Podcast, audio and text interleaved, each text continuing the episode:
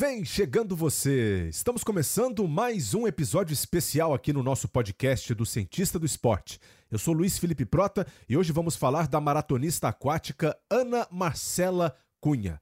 Mas antes da gente seguir em frente, eu lembro a você que estamos em vários aplicativos de podcasts, bem como no site globoesporte.com/podcasts. Você pode entrar em contato comigo também para sugerir um tema pelo Twitter ou Instagram, arroba Luiz Felipe Prota, com Z e com um T só, ou para divulgar o seu blog ou trabalho que envolva a ciência do esporte. Combinado?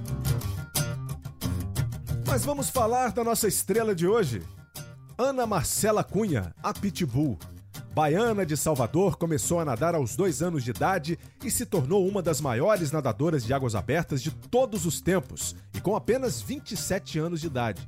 Já disputou duas Olimpíadas, dois Pan-Americanos e, nos mundiais que nadou, conquistou cinco títulos com 12 medalhas no total. O que faltaria para ela? A medalha olímpica? Independente se for de bronze ou prata, se vier de ouro, vai ser para coroar aí a rainha das maratonas aquáticas. Apenas exaltar os feitos é pouco. Então, vamos conhecer as histórias que fazem dela especial. Pela sexta vez na carreira, foi eleita a melhor nadadora de águas abertas do mundo pela FINA. Isso em 10 anos desde que o prêmio foi criado. Além dos inúmeros prêmios e conquistas, ela também traz características físicas únicas. Vamos analisar um pouco da ciência por trás dessa atleta que é fora da curva. E para dissecar sua história, receba uma referência quando o assunto é natação. O comentarista e criador do blog do coach em pessoa, Alexandre Pucialdi. Uma satisfação imensa, coach. Seja bem-vindo ao Cientista do Esporte mais uma vez. Obrigado, prazer é todo meu e saiba que existe muita coisa por trás da carreira de Ana Marcela. Ana Marcela é uma, é uma história inspiradora, uh, não só a nível dos resultados e as performances, mas acima de tudo uh, do, de como se chegou até onde ela está. E acho que a gente, quem vai nos escutar hoje, tem certeza que vai ficar ainda mais fã dessa super nadadora, talvez uma das nossas maiores chances de medalha para Tóquio. E coach, Ana Marcela começou muito nova, né, em provas de águas abertas, principalmente. Hoje vemos mais crianças, né, praticando, mas antigamente era um pouco mais raro. E ela teve todo o apoio familiar para isso também. É importante. O, os pais uh, tiveram uh, filhos que passaram pela natação. Ela até tem um irmão que é técnico de natação, mas a, a origem da Ana Marcela ela vem do Clube Olímpico de Natação, que é um, é um tradicional clube uh, da Bahia que fechou quando aquela piscina da, do estádio da Fonte Nova foi destruída para a construção do estacionamento. Mas é um, foi ali no Clube Olímpico que nasceu, por exemplo, o Edvaldo Valério. Foi lá que o Edvaldo Valério foi produzido. E Ana Marcela, já desde o princípio, né, nos primeiros, aos 10 anos de idade, Ana Marcela já fazia prova de águas abertas, porque existe uma cultura, existe uma tradição na, na Bahia onde as águas abertas são tão populares quanto a natação de piscina. E foi desse meio, desse envolvimento que veio essa grande nadadora que é a Ana Marcela. E é impressionante, né? É, quais seriam, coach, na sua opinião, na sua visão, né, com, com, com a vivência que você tem uh, com os esportes aquáticos, qual seria o, o perfil né, para você ser um nadador de águas abertas? Uma coisa interessante é que não tem como você afastar o, o, o, perfil de formação dentro da piscina. Até porque a própria Ana Marcela ela executa de 90% a 95% do seu treinamento em piscina. Isso é quase que global. As, as, as vivências de águas abertas acontecem nos esporádicos treinamentos que acontecem em rios, lagoas ou, ou na praia e nas competições. Então a, a formação do atleta é na, na, piscina. Mas a Ana Marcela, eh, eh, desde o princípio, já tinha algo que aproximava ela uh, da, da, disputa de águas abertas. Eu me lembro muito bem uh, que ela, uh, a, a, regra da FINA impede que impedia na época foi estabelecida uma idade mínima de participação em provas de águas abertas e a Ana Marcela era ela estava abaixo dessa idade ela foi proibida de participar de algumas provas internacionais. E aí eu me lembro em 2006, quando ela é, é classificada para o, a, a, seleção brasileira que foi disputar o Campeonato Mundial Júnior no Rio de Janeiro, que foi a primeira seleção dela de piscina, né, que ela vai disputar o Campeonato Mundial Júnior, que foi no Rio. Ela com 14 anos, então. E 14 anos de idade. E ela também foi convocada para a seleção brasileira de águas abertas, que era o Mundial de 2006, que foi na Itália, que inclusive foi a primeira medalha do Brasil, que foi Poliana, e ela foi para esse Mundial também. A Ana Marcela gostava tanto de águas abertas, mas tanto, que ela pediu para ir para a Itália e não ir para o Mundial de Piscina, aos 14 anos de idade. Entretanto, há um pedido do Quaraci Nunes, então presidente da CBDA. O que, que ela fez? Ela vai para o Mundial, que é disputado no Rio de Janeiro, nada o revezamento 4 por 200 metros nado livre, e deixa a seleção brasileira do Mundial Júnior, não nada as outras provas, e viaja para a Itália para disputar o Campeonato Mundial de Águas Abertas. Então, este é o princípio da história de Ana Marcela, que chegou à seleção brasileira júnior e à seleção brasileira absoluta na mesma temporada. Inacreditável, inacreditável. Ali ali a gente já podia ver, né? E claro que os especialistas já viam um potencial incrível em uma atleta que tinha muito mais para oferecer. E aí não tem como a gente uh, uh, não começar falando já da primeira Olimpíada de Ana Marcela, porque com 16 anos de idade ela esteve em Pequim em 2008. Com 16 anos de idade, coach, ela quase pegou uma medalha olímpica para o Brasil. Ficou na quinta colocação. Eu acho que o feito e o tamanho desse feito de Ana Marcela é, é, são, são pouco reconhecidos aqui no Brasil. Né? A gente precisa valorizar um pouco mais o que uma menina de 16 anos fez naquela época. É, eu lembro que essa, essa prova de a estreia das águas abertas na Olimpíada foi, era uma raia de remo uh, nos arredores né, de, de Pequim e Ana Marcela ficou em quinto e a Poliana em sétimo.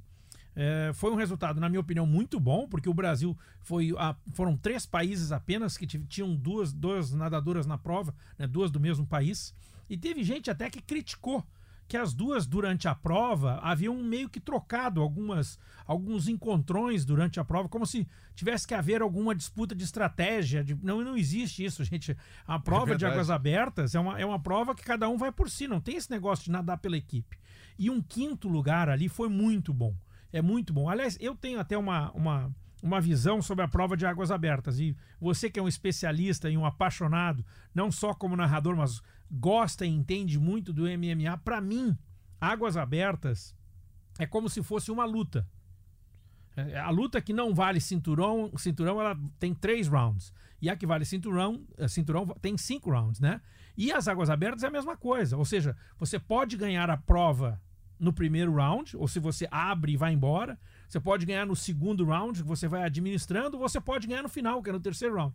Porque nas águas abertas não interessa o tempo. Ninguém tá ligando se vai bater o recorde da prova, qual é o melhor tempo. Ninguém sabe nada disso. Verdade. Porque o que, o que vale é você tocar na frente, como uma luta.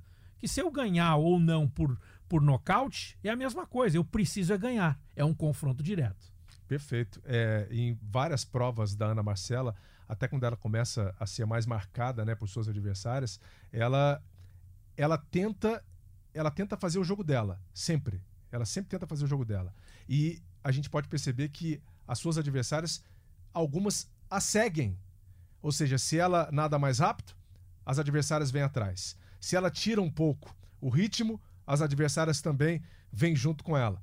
Por quê? Como ela já é uma atleta experiente, né? e a gente está falando de uma atleta de 27 anos hoje, ela acaba sendo uma referência ali dentro uh, uh, das águas, né? Ela vira uh, um, um, um, ponto a ser seguido independentemente da forma como ela esteja fazendo. Essa parte é importantíssima. Eu até vou pular um pouquinho, né? Sair do 2008 e vou lembrar o Campeonato Mundial de 2017. Principalmente pela questão estratégica de que você fala. Primeiro porque a, a, parte estratégica da prova, e, e, e acho que aí é uma, uma, das grandes qualidades da Ana Marcela, é a capacidade de se adaptar. A Ana Marcela tem a capacidade de largar na frente, ela tem a capacidade de atacar no final, ela tem a capacidade de nadar no bolo, ela, ela tem várias estratégias dentro do seu, do, vamos dizer assim, do seu cartel de opções. Isso faz dela realmente muito, mas muito qualificada. Mas aconteceu algo no Campeonato Mundial de Budapeste em 2017, a prova uh, de águas abertas, ela foi disputada no Lago Balaton, que é uma cidade que fica perto de, de, Buda, de Budapeste. Balaton é uma cidade bem turística e é um lago, um negócio maravilhoso. E a prova foi interessante porque nós tivemos a francesa uh, ganhando a prova com uma certa facilidade. A Rayleigh Miller ganhou fácil lá na frente, sem problema. E a briga estava pelo segundo lugar. E haviam três nadadoras na disputa. Eram duas italianas, a Ariana Bride e a Rachele Bruni, e Ana Marcela. E essas três nadavam lado a lado para esses, vamos dizer assim, talvez 200, 300 metros finais de prova. E a questão que eu lhe falei que não é, a, o, o, não é você não nada contra o tempo, ou seja, as meninas não estão nadando para fazer o melhor tempo. Não, não, eu preciso impedir aquela nadadora ali de chegar na minha frente. Então não é só eu nadar rápido. Eu preciso nadar rápido e impedir que a nadadora do lado nade rápido. Fechar o espaço dela, né? Fechando o espaço dela. Então, o que aconteceu, é, essa disputa foi impressionante, porque essas duas italianas e Ana Marcela, elas se degladiavam ali por, por metros e metros. E, e aquela. Sabe o que aconteceu? As três ficaram lentas. E vem uma equatoriana, Samantha Arevalos, por fora, mas completamente por fora, uma nadadora infinitamente inferior às três e ela nada em piscina livre. Ela veio sozinha, passou todo mundo, tirou o segundo lugar. E a Ana Marcela até chegou em terceira empatada com a italiana, mas é uma coisa muito interessante que é esse aspecto, o aspecto de que a estratégia acaba realmente determinando os resultados. A estratégia acaba determinando os resultados, perfeito. E nem sempre você controla também né, o final de prova. É, a gente vai falar um pouquinho mais sobre isso também, né? Sobre o Mundial de 2019, que isso aconteceu de novo. Aconteceu. Né? Que ela veio também atrás de uma medalha de ouro. É, ela vinha em busca disso nos 10 quilômetros e foi uma confusão total. Eu quero ouvir o coach sobre isso. Mas antes, é legal a gente falar um pouquinho do que aconteceu antes na carreira dela, porque justifica muita coisa que uh, acabou acontecendo recentemente, né, coach? Por exemplo, é, falando ainda de Olimpíada falou que de 2008, uma bela campanha, quinta posição, 16 anos. Aí 2012 fica fora da Olimpíada. Ela não consegue a vaga no Mundial em 2011, ela não consegue se classificar para nadar em Londres. Isso deve ter doído muito na Ana Marcela. Demais, demais. Inclusive, tem uma história sobre isso. É, eu viajei para Londres em uh, cerca de, sei lá, oito ou nove meses antes da Olimpíada. E eh, retornando, a Ana Marcela esteve no clube que eu trabalhava, que eu era, eu era dono do clube nos Estados Unidos. A Ana Marcela treinou algumas semanas conosco e na hora da despedida eu entreguei para ela uma nota, uma nota de, de, de, algumas libras esterlinas, eu não me lembro o valor. E eu disse: me devolva em Londres, né? E infelizmente ela não se classificou, ela não foi para a Olimpíada. E aquilo ficou doeu muito e nós nunca realmente conversamos eh, sobre o que aconteceu, mas o, o fato foi simples. Ela foi derrotada no Campeonato Mundial de Xangai em 2011 para uma nadadora espanhola que foi um acidente. A gente nunca sabe o que aconteceu, porque muita a a, a, as águas abertas é outra coisa que difere, por exemplo, as águas abertas da piscina. Você pode ter um nadador uh, que é recordista mundial, campeão mundial, chegando em sétimo, em oitavo, em nono, em décimo segundo nas águas abertas. Na natação isso nunca vai acontecer. Nunca, mas nunca. O máximo que acontece é um, é um nadador dar uma bobeada e perdeu a vaga para a final, mas ele não fica lá atrás. E nas águas abertas acontece. Imagina o Phelps por um acidente, Imagina. Né? Não, mas já imaginou o Phelps cair em décimo segundo, por exemplo? É. E isso não acontece, mas nas águas abertas acontece. E aconteceu com a Ana Marcela, naquele Mundial de Xangai, que ela fica em décimo primeiro lugar.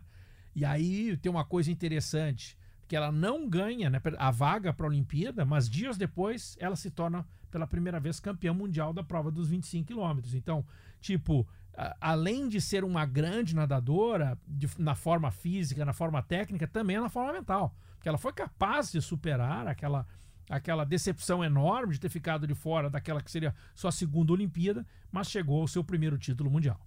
Tá aí, decepção atrás de decepção que também molda né, essa resistência, essa característica é, é tão importante da Ana Marcela que a gente pode acompanhar uh, recentemente.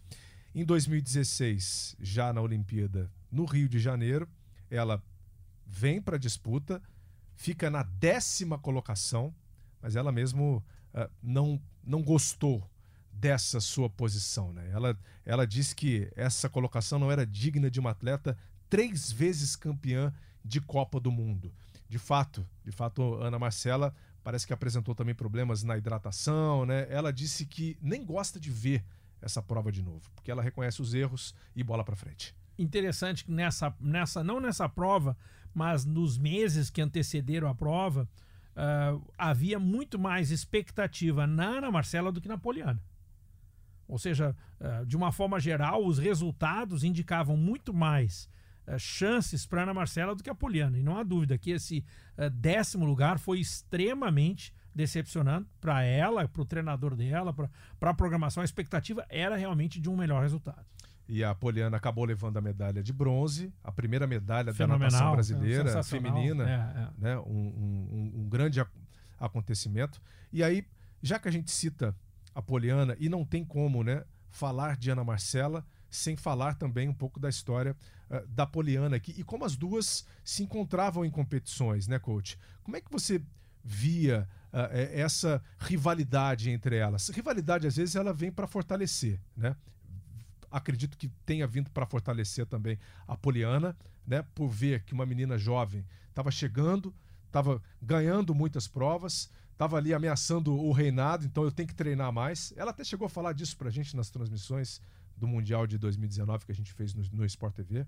Poliana sempre muito gentil, né? Um espetáculo de, de pessoa. Mas tem essa rivalidade também do outro lado, né? Que é aquela rivalidade que faz você ficar super incomodado super incomodado. Bem, será que eu vou perder de novo? Será que eu vou uh, uh, ganhar dessa vez? Como é que você vê essa relação entre a Poliana e a Ana Marcela profissionalmente mesmo na carreira delas, coach? Eu acho que as duas se ajudaram imensamente. Eu acho que Poliana não teria sido Poliana sem Ana Marcela. Ana Marcela não seria Ana Marcela se não fosse Poliana. Acho Boa. que as duas ajudaram muito, mas muito mesmo. Uh, existe uma rivalidade, não há dúvida disso, mas as duas sempre muito respeitosas nunca tiveram um confronto assim, nunca houve uma troca de tapa, algo assim, nada, absolutamente nada.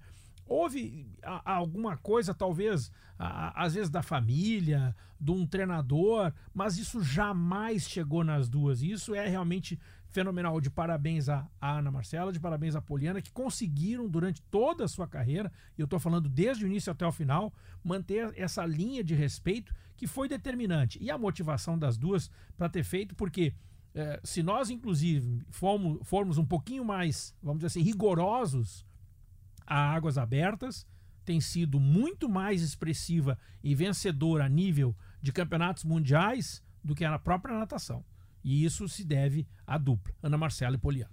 Sim, só com a Ana Marcela, por exemplo, são cinco títulos, né? Um tetracampeonato nos 25 quilômetros e uma medalha de ouro nos 5 quilômetros que a Ana Marcela conseguiu no Mundial de Guangzhou no Mundial da, da Coreia do Sul de 2019. E no total são 11 medalhas para Ana Marcela em mundiais. É, se você contar ainda aquela prata, aquele perdão, aquele bronze dela no, no Mundial de 2010 de Roberval no Canadá, são 12 medalhas em campeonatos mundiais. Isso quer dizer o seguinte, é, faz da Ana Marcela a maior entre as mulheres, né, de todas as modalidades olímpicas do país, a maior medalhista de todos os esportes. País é uma coisa realmente muito expressiva.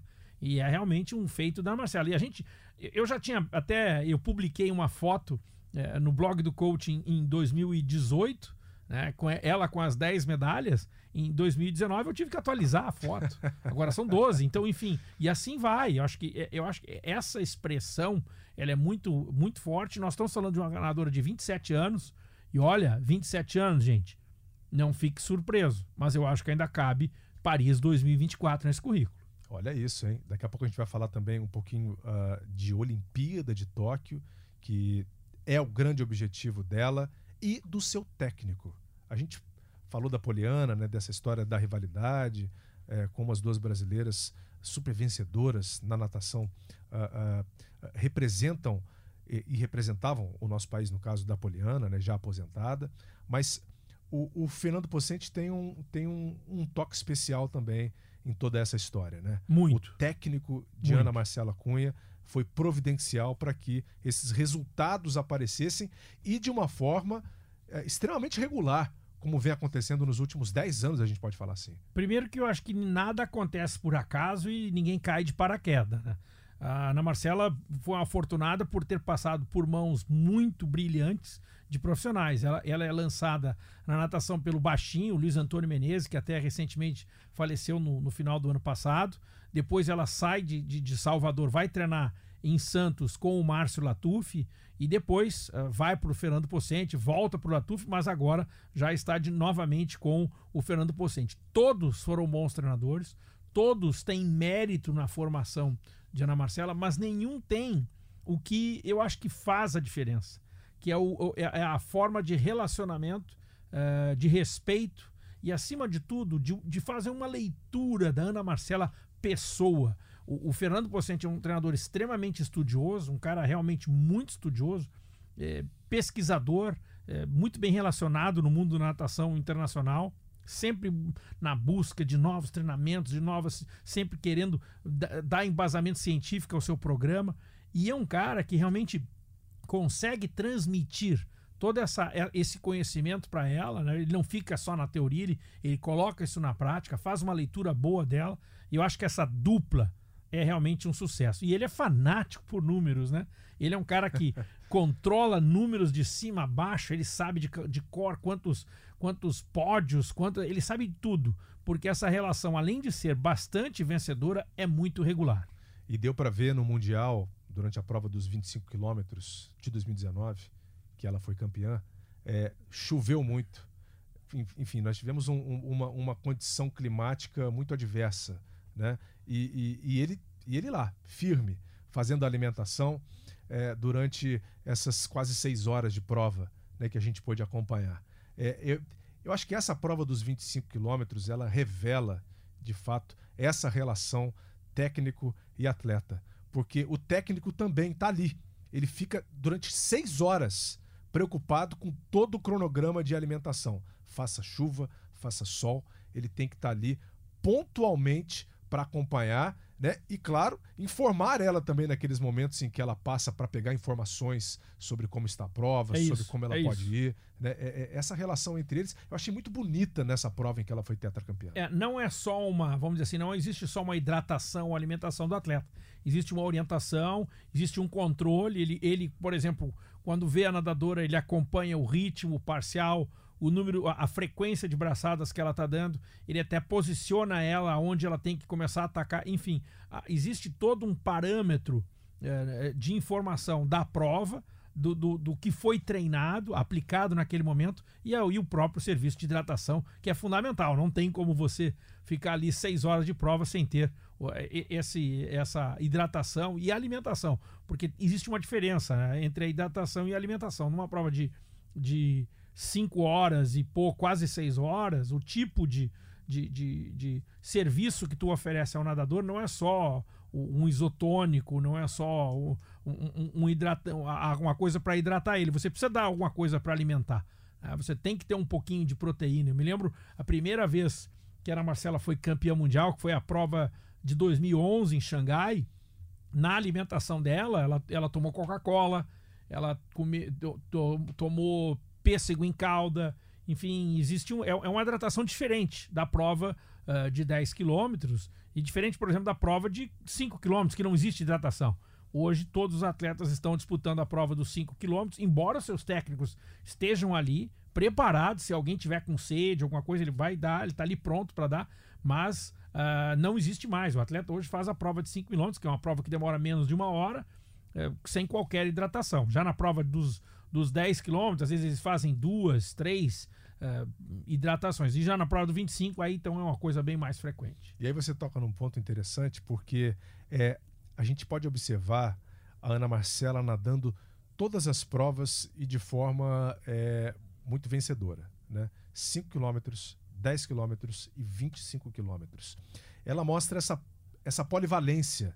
Sem dúvida. Né? Por transitar por provas tão diferentes e que exige também é, é, valências diferentes do seu corpo. Yeah. Né? Como é que a gente pode analisar a Ana Marcela ao longo do tempo, ela com 27 anos hoje, coach, e falar assim, bem, olha só o que ela conquistou. Será que outras atletas né, têm essa mesma capacidade de Ana Marcela?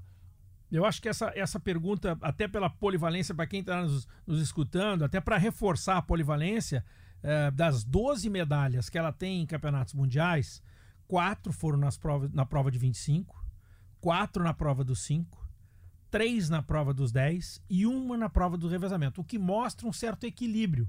Exato, não só a polivalência, mas um equilíbrio. Então, tipo, é como se você tivesse um nadador que seria padrão mundial nos 50, nos 100 e nos 200 metros. E nós não temos esse nadador. Não temos. Nem no Brasil, nem no mundo. Nós não temos esse nadador. E ela, e ela é. E, eu, eu não estou falando de 50 metros para 200 metros, que é, é 20 e poucos segundos para 2 minutos e alguma coisa. Eu estou falando é de uma prova de uma hora, de duas horas e quase seis horas. Então, é, é, realmente é uma polivalência muito qualificada. Porque não é só nadar bem, né? É nadar disputando o título mundial. É impressionante, é impressionante. É, é realmente fora de série. Eu acho que essa, essa polivalência e, e, e é que faz ela realmente muito especial. É uma nadadora que consegue. Uh, uh, nós já tínhamos elogiado ela há pouco sobre as estratégias, a capacidade de múltiplas estratégias né, em relação ao tipo de situação que ela, que ela passa, e ela tem essa capacidade também de, de coordenar múltiplos esforços, ou seja, provas que sejam um pouquinho mais longas, um pouquinho mais curtas, ela realmente consegue se adaptar, uma polivalência incrível que é realmente uh, aperfeiçoada com o treinamento. Evidentemente que existe um fator natural aí, mas não seria o suficiente para conseguir o que se conseguiu. Isso é resultado de um belo e bem planejado treinamento. Um fator natural e, e, e um fator mental, né? Ah, que um hum. atleta de águas abertas precisa ter como diferencial de todos eles. A parte física ela pode estar tá, é, é, tinindo 100%, mas se a cabeça falha, e você nadando 5, 10 ou 25 quilômetros, se a cabeça falha, é um forte abraço. A sua prova está acabada, coach. O mental para esses atletas é o ponto-chave. E, e, você pense no seguinte: vamos, uma, uma, prova de uma hora já tem um desgaste mental enorme. Uma prova de duas horas, mais ainda. Imagina uma prova de seis horas. Então eu, eu sempre achei que, que a Ana Marcela ela consegue lidar uh, com uma coisa chamada pressão e de uma forma muito, mas muito brilhante. Que ela passou por situações bem difíceis e consegue dar a volta. Ela já passou por situações, sabe, muito uh, de, de muita pressão e ela tem esse equilíbrio. Um equilíbrio que faz dela realmente uma das melhores do mundo. Coach, vamos entrar no, no ano de 2019 para Ana Marcela. A gente pode chamar de ano mágico, né? Um ano em que ela, uh, em que ela ganhou quase tudo aquilo que se propôs. É, mas esse ano de 2019 ele começou em 2018. Para a gente deixar claro, ela fez uma mudança radical também na, na vida dela. A mudança para o Rio de Janeiro. A mudança para o Rio de Janeiro para ter próximo dela todo aquele sistema e infraestrutura né, que o Comitê Olímpico Brasileiro poderia oferecer, que é em frente ao Maria que você mora ali nas redondezas, né, coach? Você tem acesso, você conhece Sou vizinho. muito bem, você é vizinho. É, o Comitê Olímpico Brasileiro ele, ele oferta isso para os seus atletas. E a Ana Marcela ela foi atrás, junto com o Fernando Pocente, desses mínimos detalhes, exames laboratoriais, testes físicos, para se controlar aquilo que nem todo mundo pode ver, para ver o resultado e, e, e, e maximizar resultados em pontos que às vezes no treino você não consegue ver, né? Desde 2018, morando no Rio e treinando no Rio, isso tem feito diferença na vida dela? Muita. Eu, eu, eu acho que eu volto um pouquinho mais no tempo. Uh, Ana Marcela eh, ficou uh, com o Márcio Latuf até a altura ali de abril de 2016. Então, o, quando o Fernando Pocente reassume a condição de treinador, que é ma maio de 2016, 17, perdão, ele assume em maio de 2017, Fernando Pocente toma o controle do treinamento.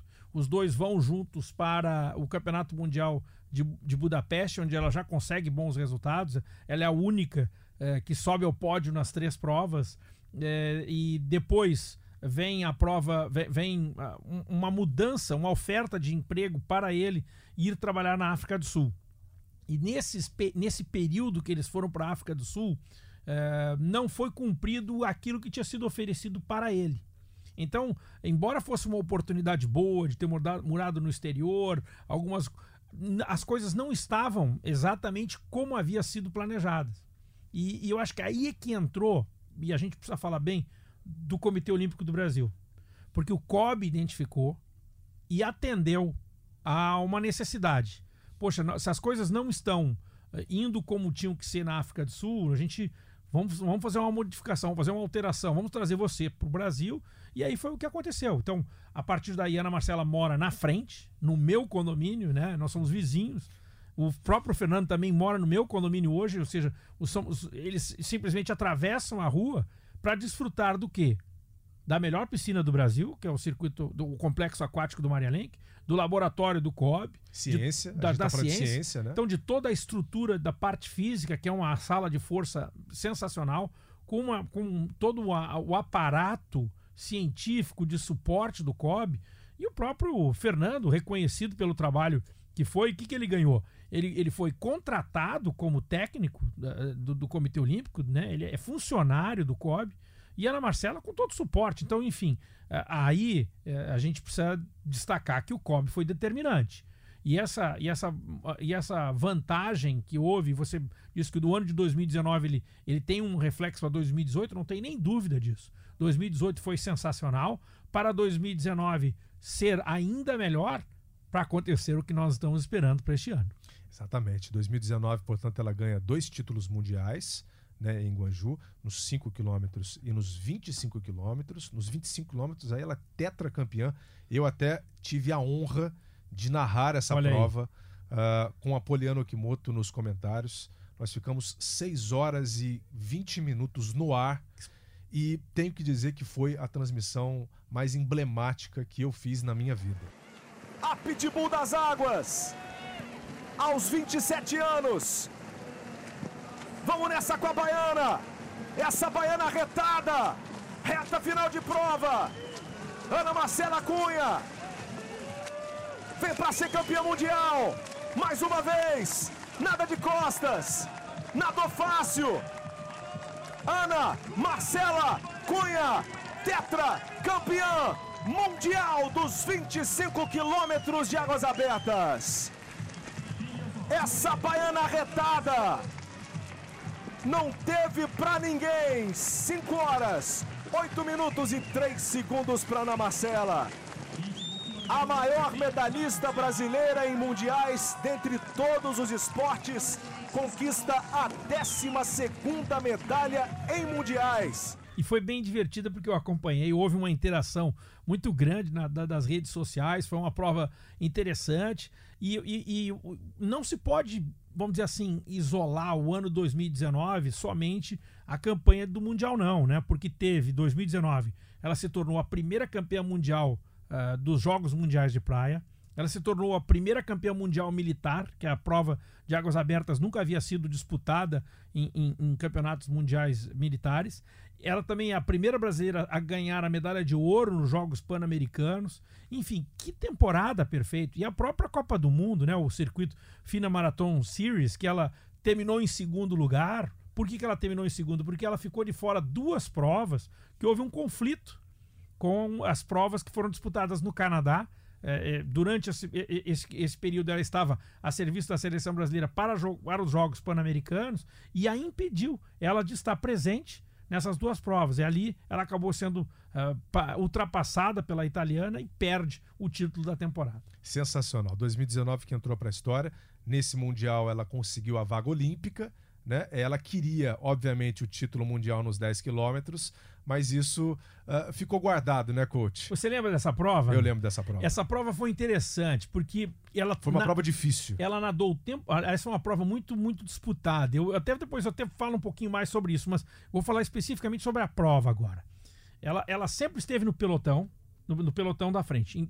Desde o início da prova, as mulheres a, a, são, são muito mais aguerridas sobre esse aspecto. Elas nadam muito mais em blocos do que os homens. Os homens, às vezes, você até tem uma, uma separação, mas as mulheres não. Elas nadam sempre naquele bloco ali. E tem um determinado momento da prova, ali faltando, eu não vou me lembrar exatamente, mas talvez 600, 500 metros, a Ana Marcela toma a liderança. E parece que a Ana Marcela vai ganhar a prova. E aí eu disse, pronto, eu assistindo, eu não trabalhei na transmissão, eu apenas acompanhei no Sport TV, mas eu disse, não, agora vai ganhar, vai ganhar, vai ganhar. Só que acontece o seguinte, foi, o, foi o, a torcida do Flamengo contra a Ana Marcela. Foi todas as nadadoras, ao invés de, de nadar em, em direção à chegada, elas, o que, que elas fizeram? Elas encaixotaram a Ana Marcela. E aonde aparece a Xin Xin, que é a chinesa, que nada exatamente pelo lado, livre. 16 anos, né? É, eu não sei, eu não me lembro da idade exatamente da Xinxin. Eu sei que a Xinxin nada livre, em todo mundo preocupado com a Ana Marcela, né? E a Ana Marcela ficou ali encaixotada, e essa é a expressão mesmo, porque houve o quê? A galera viu que a Ana Marcela era a, a a, a, figura ali a ser atacada. Ela Favorita. Tava, ela tá, era uma delas, são tantas. Acho que ali era, só tinha gente boa naquele bolo. Mas Ana Marcela, naquele momento, e ela toma a frente, ela chega a liderar. E eu disse: pronto, agora deu. E ela vinha muito bem. Só que, é como eu disse, na, na, nas águas abertas, é, não é tu contra o tempo, é uma luta. E as meninas, o quê? Eu não vou ganhar, mas eu não posso deixar ela ganhar.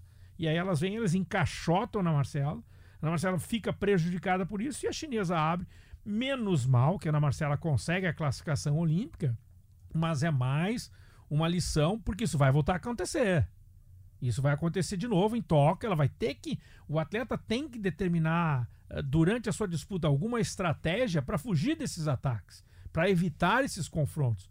Porque não tem como você controlar o que os adversários vão fazer. Você vai ter que lidar com esse tipo de pressão e aí a estratégia é saber como, o que, que eu vou fazer, para onde é que eu vou sair daqui desse povo. E aí, dessa vez, deu para classificar para a Olimpíada. Ufa! É. Ainda bem, ainda bem.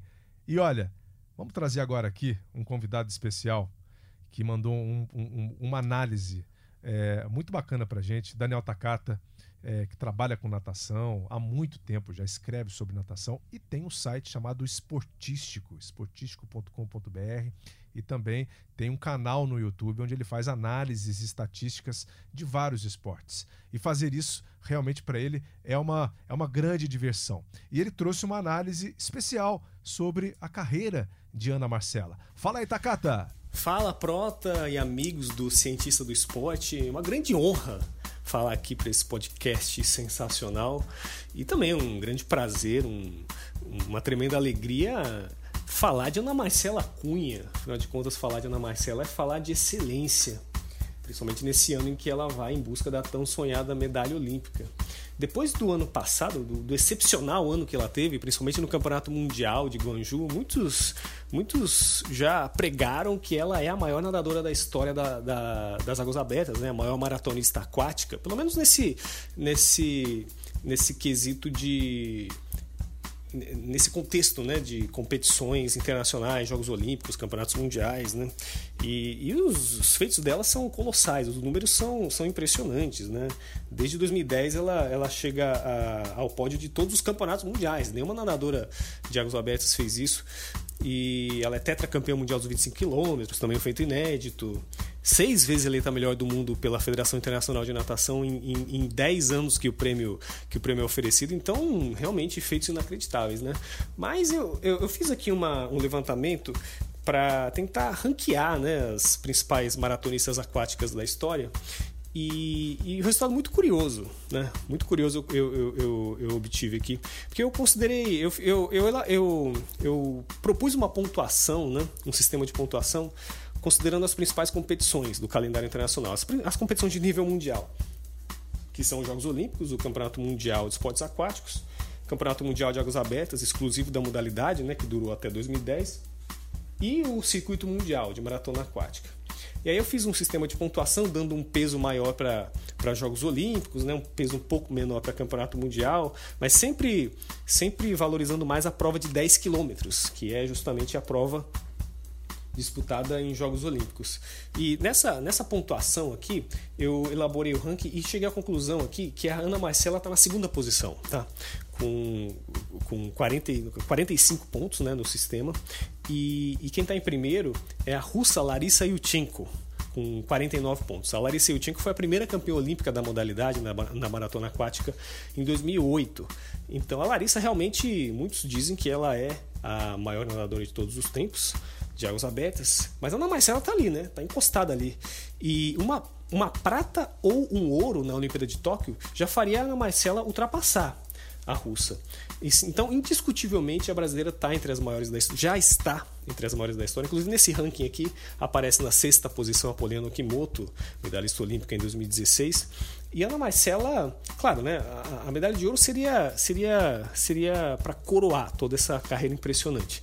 Mas uma medalha de ouro olímpica não é tudo, né? A gente tem a húngara Eva Ristov, campeã olímpica em 2012, que basicamente só conquistou isso em águas abertas. Né? Nunca ganhou uma medalha em campeonato mundial ou nada mais significativo e ninguém coloca ela entre as maiores, maiores da história. Por outro lado, no masculino, Thomas Lurs, o alemão, ele não tem uma medalha de ouro olímpica, ele tem uma prata e um bronze, e, e, e, é quase uma unanimidade como o maior maratonista aquático entre os homens. Então, Ana Marcela pode até não ganhar a Olimpíada e ser a maior da história, mas realmente a, a, a medalha de ouro olímpica seria a cereja do bolo, e aí sim, com certeza absoluta, ela provavelmente seria uma unanimidade como a maior maratonista aquática da história. Valeu, Takata. Bacana, né? Esse sistema de pontos que ele, que ele construiu, ou seja, Ana Marcela põe os pés em 2020, coach, já tentando aí olhar para essa medalha olímpica, né? Para quem sabe, não só, não só garantir aí a posição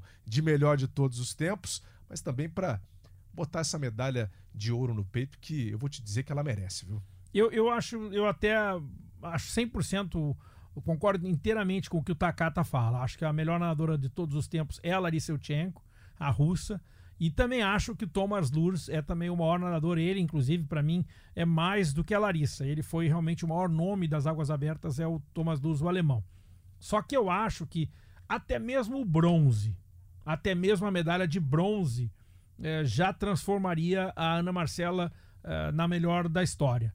Eu acho que não é. Não, eu entendi ali o, o critério de pontuação do Takata, mas eu, eu, eu vou mais adiante, porque Ninguém ganhou seis vezes o título de melhor da história. Ninguém ganhou tantas provas como ela uh, no circuito da Copa do Mundo. Ninguém foi tantas vezes campeão da Copa do Mundo. Ninguém ganhou tantas medalhas em campeonatos mundiais. Gente, uma medalha olímpica já coloca ela como, como a maior de todos os tempos, pode ter certeza. Ana Marcela Cunha, e vai ser uma torcida gigantesca, né? A Olimpíada só é disputada na prova de 10 quilômetros em, em águas abertas, ou a maratona aquática. Né? Já pensando nessa Olimpíada de Tóquio, coach, é, ela deu uma entrevista também no final de 2019, o que ela considerou a última entrevista coletiva para a imprensa, né? porque já em 2020 ela se fecha para o mundo, se fecha inclusive para suas adversárias. Né? Ela já começa a adotar uma estratégia de sumir do mapa. Ou seja, como ela foi muito marcada em 2019, em provas em que ela era caçada, como você bem falou, perseguida, né, encaixotada, ela quer talvez adotar uma estratégia diferente para Tóquio. Eu acho que esse pode ser o caminho também, né? Não vou mostrar o que eu tenho ao longo de uma temporada. Eu vou dar minha atacada certa na prova que realmente interessa. Aí eu acho que tem que entrar um pouquinho também na figura, né? Na pessoa, no lado uh, humano da Ana Marcela, que é uma figura realmente fora de série. Para quem conhece, sabe é, que eu estou falando de uma pessoa muito especial. É uma pessoa que é preocupada com os amigos, com os colegas, é, com as causas sociais. É uma pessoa que é preocupada. E, ela, quando você chegar na borda da piscina assistir um treinamento, ela comanda o espetáculo, né? Então, se alguém estiver passando por ali com um perfume mais forte, você está cheiroso hoje, não tá? Ela, se ela estiver treinando com algum nadador e o nadador estiver furando na série, você vamos, rapaz, ela puxa. Então, ela tem uma capacidade incrível. Ela tem uma empatia muito grande ao mesmo tempo, desse lado da Ana Marcela, muito humano, muito bom, de uma relação muito boa, eu acho ela cada vez mais consciente. E uma das coisas me lembra, por exemplo, quando ela viajou para o Mundial de Guanju, e eu pedi para ela, a gente conversa sempre direto, eu mandei pelo WhatsApp, Marcela, manda uma foto para mim daí, né? Que ela tinha chegado em Guanju para o Campeonato Mundial. E ela me respondeu muito educadamente, coach, sem fotos a partir de agora. E disse, quando ela respondeu isso, eu disse assim: toca pra frente. Eu até chamo ela de gorda. Ela me chama de gordo e eu chamo ela de gorda, carinhosamente. eu disse, gorda, toca pra frente, esquece. Por quê? Porque você tem que identificar e você tem que respeitar. Para ela, o Mundial já começou. Exato. Para ela, o Mundial, ela já tá com a cabeça no Mundial. E eu disse, opa, já tô atrapalhando. Não quero foto, coisa nenhuma. Eu quero que tu ganhe a vaga pra Olimpíada. Como ela conseguiu, e até mais duas medalhas de ouro. Enfim, então eu acho que essa, esse lado dela de, de, de, desligar veio também com a maturidade. Você lembra o início da carreira da Ana Marcela, os primeiros mundiais, toda vez ela ia com cabelo diferente? Eu já acho que. Eu posso estar errado, mas eu acho que não vai acontecer. Eu acho que não vai acontecer dessa vez. Eu acho que a Ana Marcela vai por um lado um pouquinho mais discreto porque ela quer essa medalha, que é o que está faltando na carreira dela. Acho que a, a determinação é grande, todo o esforço está para tá isso. Eu acho que está no caminho certo. Está no caminho certo. Tem todo um, um, um grande planejamento né, para esse ano de 2020: competir menos, se mostrar menos e ganhar aquilo que interessa. Até em maio, né, eles estão indo para a Serra Nevada também na Espanha para fazer um treino na altitude, já para preparar o corpo para essa nova etapa que vem por aí. É, Coach, a gente pode falar que, que a Ana Marcela ela só perde para ela mesmo ou entra ainda nessa história maratona maratona aquática, provas de águas abertas, a gente nunca tem como saber, a gente não tem como controlar. A gente lembra o que aconteceu com a Poliana Okimoto mesmo em 2012, né? Quando ela passa mal, quando ela tem que ser retirada do lago, um grande problema. Bem, a gente não está falando que isso vai, isso vai acontecer, mas a gente está falando que o imponderável em águas abertas é muito mais. Uh, tem uma chance muito maior de acontecer. É, é primeiro, eu acho que uh, todo o planejamento dela já está feito há algum tempo. Eles vão fazer um treinamento de altitude, é, vão fazer um treinamento na Europa. Agora, depois ela, ela, ela vai fazer o treinamento de altitude em Serra Nevada. Ela vai chegar no Japão 16 dias antes da prova, uh, já preparando para a Olimpíada. É, e esse treinamento de altitude, o pessoal que não é muito acostumado, é, você treina numa uma altitude normalmente acima dos 2 mil metros. O que, que você tem? Você tem, você acaba trabalhando um pouquinho mais, porque você tem mais dificuldade para respirar, menor quantidade de oxigênio, você acaba fazendo o mesmo tipo de treinamento com um esforço maior para que você consiga obter né, o, o oxigênio suficiente, né, o chamado ar rarefeito. E esses, esse uh, efeito da altitude você vai ter o benefício quando você desce né? Porque aí você, depois de ter feito lá três semanas, que é o que está previsto para ser feito uh, em Serra Nevada, quando ela descer, ela vai, ter, a, vai se sentir bem mais forte e ela vai para a Olimpíada com isso. E um detalhe: no Campeonato Mundial de Guanju, todas as 10 classificadas, das 10 classificadas, só teve uma nadadora que não foi para altitude antes do Mundial, foi Ana Marcela. E o próprio Pocente me explica que foi calculado ele queria fazer isso somente na Olimpíada. Então ele queria adicionar esse dado a mais na preparação. Então é, é realmente faz muita diferença. O treinamento de altitude, principalmente para essas provas de longa duração, é, fazem muita diferença. Hoje, se você olhar todos os centros de, de altitude no mundo, de treinamento de altitude no mundo, Serra Nevada na Espanha, Las Lomas no México, Flagstaff nos Estados Unidos, uh, na França, uh, na Rússia, todos estão lotados hoje, todos porque todo mundo pensando exatamente na preparação, preparando seus atletas para uh, voltado para os Jogos Olímpicos. E ela vai fazer esse programa chegando 16 dias antes da sua prova no, na, nas Olimpíadas de Tóquio. Que bom a gente poder falar disso aqui no Cientista do Esporte, né? Trazendo o coach aqui que entende muito sobre esse assunto, estudioso também desse assunto, né? O coach é um, é um, é um vidrado em fisiologia que eu sei, que eu sei. Coach, entrando nesse assunto e trazendo um pouquinho mais de ciência você que é um vidrado enfim, em fisiologia, você mandou para gente uh, pelas redes sociais um, um, artigo que foi publicado pelo Rodrigo Zaca e equipe, né? É, um, um, grande pesquisador. Uh, grande amigo também, viu? E grande amigo também seu, né? É, é, sobre natação, que foram feitos testes em cima da Ana Marcela uh, no final do ano passado e eles coletaram dados dela indicando que ela tem uma, uma capacidade de, de, de oxigênio né, muito grande, acima da média, de utilização de, de, de oxigênio acima da média. Dá para cravar, inclusive, que é uma das maiores do mundo.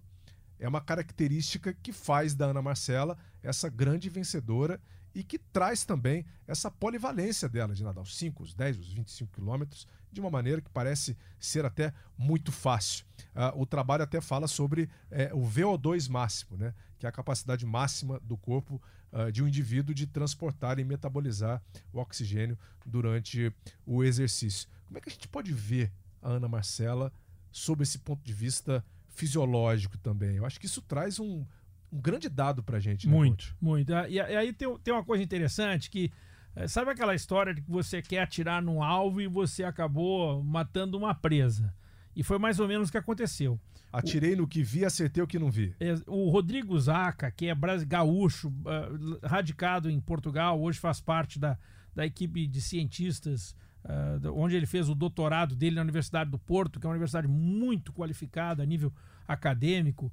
Uh, eles fizeram um, uma pesquisa, e a pesquisa basicamente era ver qual era a diferença da parte biomecânica dos atletas utilizando o swimsuit e o wetsuit. Eu explico. O swimsuit é o traje normal de prova, né? E o wetsuit é o traje mais emborrachado. É o traje, por exemplo, que se usa nas provas eh, de águas abertas quando a temperatura está abaixo dos, dos 18 graus. É, você só pode nadar com esse traje quando a temperatura está abaixo dos 18 graus. Quando está abaixo dos 16, nem prova pode ter. Então, esse traje, o wetsuit, ele tem um, um, um caráter de compressão maior e de flutuabilidade maior também. Os wetsuits, por exemplo, são liberados nas provas de triatlon. Nas águas abertas, não. As águas abertas somente se atingir essa, a, as temperaturas de 18 graus ou menos é que eles podem realmente ser utilizados. Então, o, o, a pesquisa era essa. Vamos fazer uma. Eram três ou quatro nadadoras de águas abertas de padrão mundial que seriam analisadas para identificação da, da, do posicionamento, da parte técnica, biomecânica do nado com o wetsuit e com o swimsuit. Sendo que, para, vamos dizer assim, incrementar ainda mais o estudo, eles ao mesmo tempo também mediram a capacidade do volume máximo de oxigênio. Que é algo simples de ser feito simples, ali, né? na beira da piscina. Isso foi, foi apenas incrementou ainda mais o teste. E quando saem os resultados, inclusive os resultados do swimsuit e do wetsuit não foram nem publicados ainda, todo, todo mundo aguardando por isso, sai um, um, um dado que deixou a todos, mas todos impressionados. Que entre os estudos científicos publicados não existe nenhum atleta de alta performance no mundo com a capacidade de volume máximo de oxigênio encontrado na Marcela. Inacreditável. E, e, aí é o seguinte: é você ter a capacidade, até o, o, o que, que é volume máximo de oxigênio? É simplesmente o seguinte: é ter a capacidade de usar o oxigênio da melhor forma possível dentro da linha e da zona aeróbica. Né? Então, tipo, é, é, um, é algo que para uma prova, tanto a prova de 1 km, perdão, de, a prova de, de, de 5 km, de 10 km, 25 km, é determinante. Então ela tem uma qualidade física ah, que é realmente é, é, é, simplesmente fora de série, identificada pelos pesquisadores de Portugal como acima de tudo que já foi pesquisado, então realmente chamou uma atenção. Agora, tem uma outra coisa também que chamou a atenção dentro do, do estudo, e, e eu estou dando né, um spoiler do, do estudo que ainda não foi publicado, é de que ela tem uma capacidade econômica de nado muito grande. Então ela consegue desenvolver uma técnica de nado que permite a ela se manter, uh, vamos dizer assim, uma eficiência muito boa, e é, é mais um outro elemento que, que qualifica a nadadora Ana Marcela sobre, a, do, sobre o aspecto técnico. Eu, eu, por exemplo, uh, identifico uma coisa. Eu tive com, com o Fernando Pocente há, há cerca de uma semana e eu perguntava a ele exatamente em cima do, de uma das coisas que eu identifiquei. Hoje em dia, todo mundo uh, sai um pouco daquela ideia de que o nadador de fundo não bate mais perna. Não, o nadador de fundo está batendo perna. Muita perna. E as pessoas estão. Uh, na década de 70, de 80, os nadadores de fundo não realmente se batiu aquela penada chamada perna de dois tempos. O que, que é a perna de dois tempos? Eu fazer um, um, ciclo de braçada direita e esquerda e fazer só o movimento direita e esquerda, ou seja, um ciclo de braçada para duas batidas de perna. Isso não, praticamente não existe. Eu, eu, talvez eu identifique aí um nadador de alto nível que faz isso, que é o Gregório Paltrinieri, o italiano, e só. Todo mundo faz, normalmente de quatro, que é o chamado crawl de quatro tempos, que são quatro batidas para cada ciclo, ou seis, e às vezes até oito, dez, doze, enfim. Você pode ter certeza. É só você assistir qualquer prova de fundo aí da, do, da Olimpíada, você vê o início da prova, o que aqueles nadadores batam de, batem de perna, ou, ou a chegada, você vai ver, vê, vê até uma prova de triatlon. Olha aí o Ironman. Vê os principais triatletas utilizando a perna no início de prova de natação, o final da prova de natação, enfim. Hoje se ganhou muito mais um, um, a, o protagonismo do trabalho de perna ganhou assim um espaço muito grande. E eu perguntei para o Fernando qual era o percentual de trabalho de perna. E ele me disse de 7 a 10% do treinamento dele hoje é com pernada. E ele trabalha a perna de forma intensa, faz séries, né? Uma coisa bem interessante, eu acompanho o treinamento dele, por exemplo, ele treina de camisa, de short, já não pode mais treinar de tênis. Eu, quando nadei, algum um tempo atrás, nosso técnico mandava a gente nadar de tênis. A Secretaria da Saúde aí proibiu na época. Hoje, mas camisa, short. A gente usava uh, bermuda jeans. Bermuda jeans, eu, na meia calça de mulher, a gente usava também, enfim. Mas o Fernando bota. Eu, eu, quando eu estava na piscina vendo o treinamento da Ana Marcela e o Alan do Carmo, que ela ganhou esse, esse excelente sparring hoje, né? Um belo de um, nadador do lado dela fazendo o treinamento do Fernando Pocente. Eu vi os dois ali treinando com paraquedas, treinando com camisa, com short, ou seja, exatamente para trabalhar o que? A força, né? Algo que é, só seria aplicado a atletas que nadam em piscina mesmo, em né? Piscina, em piscina. E, Provas de velocidade. E, e, e o que? E, esse tipo de treinamento, lógico que tem a, a questão de, de variação, de motivação, mas tem também o caráter do desenvolvimento de força, né? Porque nós conseguimos trabalhar muito mais força, por exemplo, no trabalho feito fora d'água dentro d'água já é mais difícil trabalhar força. Aí você, o que, que você faz? Você bota o palmar, você bota o paraquedas e bota esses elementos exatamente como faz o Fernando de uma forma brilhante no, na preparação da Ana Marcela. Espetacular. Coach, para a gente fechar, é, tem, tem um ponto que eu gostaria de trazer aqui. Os baianos estão com tudo, né? Então mesmo. A Ana Marcela, é, várias medalhas em mundiais e a gente não pode esquecer do Isaquias Queiroz, uh, que também tem uh, uh, seis ouros em mundiais, duas pratas e um bronze em Olimpíada. São dois baianos. O Isaquias Queiroz é de Ubaitaba, né? E é engraçado porque eles têm características físicas muito semelhantes. Eles são resistentes, eles são fortes, não só fisicamente, mas também quando estão desempenhando né, o, o, o, nado, no caso da Ana Marcela, a, a remada no caso do Isaquias Queiroz, que eu gostaria de sugerir um estudo com uh, baianos, uh, porque eles, alguns que têm esse perfil uh, muito semelhante ao deles, né, devem ter algo de diferente, porque seria muita coincidência nós temos dois grandes atletas fundistas de muita força, oriundos da mesma região. Eu até arriscaria chamar aqui que seria o Quênia brasileiro. Olha aí. eu, eu, acho, eu acho que a, que a, a, a Bahia é recheada de grandes atletas. Talvez o que falte realmente seja a, a oportunidade. Porque eu tenho certeza que de lá existe ainda muito um potencial enorme. Os melhores nadadores de águas abertas do país, por muito tempo, têm vindo da Bahia. A Bahia tem sido uma fornecedora enorme de, de talento sobre esse potencial. E eu ainda acho que existe muito mais potencial e eu acho que muitas vezes acaba se perdendo, talvez até pela própria uh, dificuldade local e tudo mais. Uh, Ana Marcela não, não teve a, aquela origem humilde do, do, do Isaquias, mas não era uma nadadora, não pode se classificar assim de classe alta, não. Claro que não, classe média.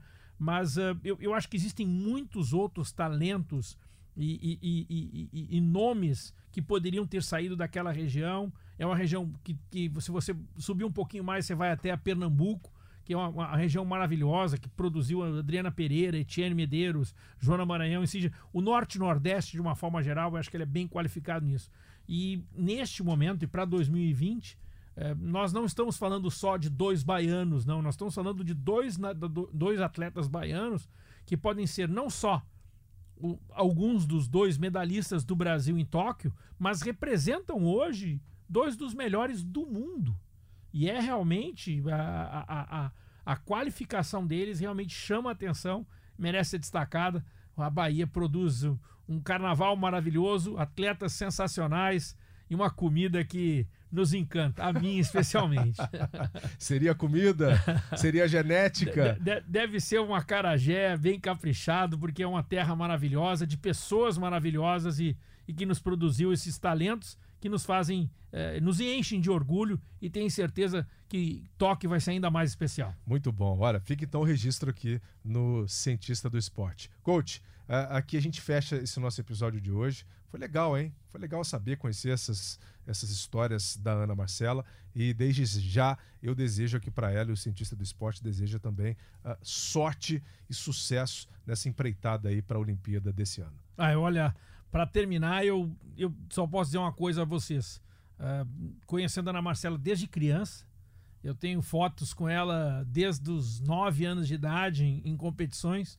Ana Marcela já tinha sido campeã do Nordestinho, que é uma competição que até que leva o meu nome, e eu tenho essa foto guardada com muito carinho. Depois vi essa, essa jovem se tornar uma das melhores nadadoras do Brasil e hoje uma das melhores do mundo. Somos um afortunado de ter uma atleta e uma pessoa com esse caráter, esse potencial. Vamos vibrar muito por você. Tenho certeza que a Ana Marcela vai nos encher de orgulho ainda mais este ano.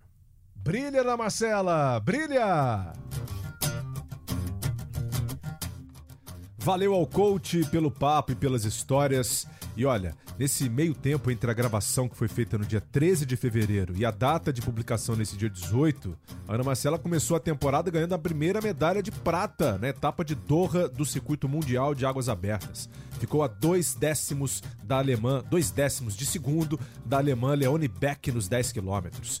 Tudo seguindo como planejado, hein? para a Olimpíada e avante, Ana Marcela. Vamos ficando por aqui. Divulgue o cientista do esporte. Muito obrigado e até o próximo. Vida longa aos cientistas!